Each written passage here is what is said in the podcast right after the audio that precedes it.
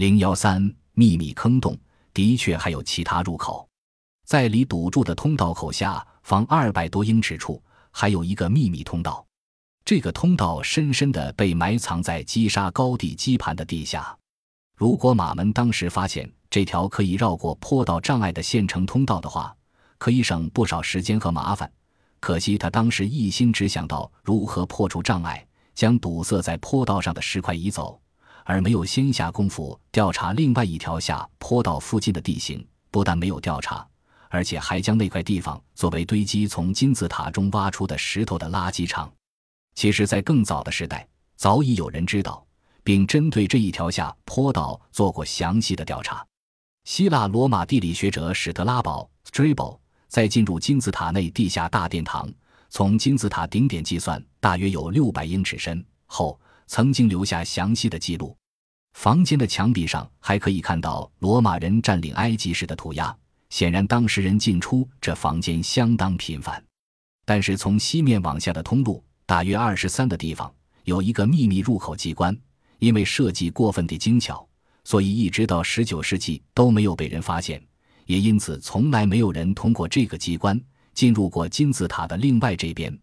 打开机关的入口，立刻进入一条如水井一般窄而深的通道。全长一百六十英尺左右，几乎纵向的穿入地基和大金字塔内部二十层的石灰岩石块，一直到大甬道的起点，与主要内部走廊系统汇合为止。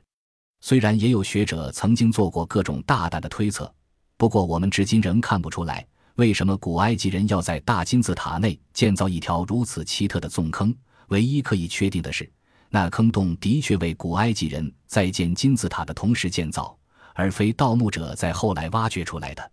果真如此的话，是否有可能盗墓者发现这条隐秘的通路，而将王殿及王后殿内的宝物一扫而空？这当然是一个可能。但回顾历史，我们不难发现，此种可能性非常小。例如，井穴上方出口，牛津的天文学者约翰·格里维斯 （John Greaves） 一六三八年曾进入过。但仅下了六十英尺就无法继续了。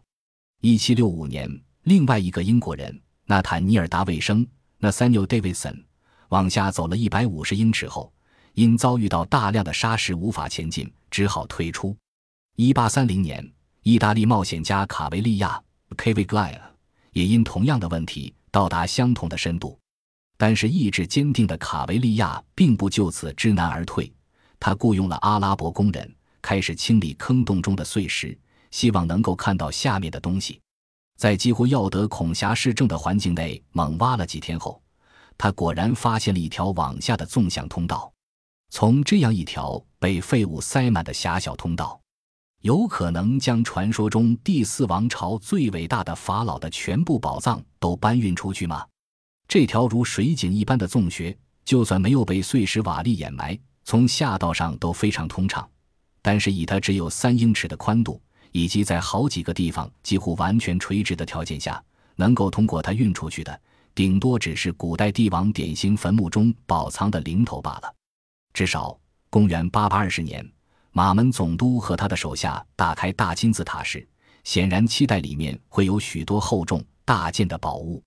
因为在外观上不如胡夫王金字塔甚多的后期图坦卡门窗客们王坟。打开时都找到许多神像、神器等宝物，怎么会想到胡夫王坟墓内却什么也没有？卡夫拉的金字塔内也是一样。如果有盗墓者的话，这两个坟的盗墓者必定是历史上唯一的一个能把坟墓清得一干二净，连一片碎布、一块陶片、一个不要的人像雕塑、一件遗漏的珠宝首饰都没有留下，留下的只是光秃秃的墙壁与地板。和一口连盖子都没有淹上的石棺。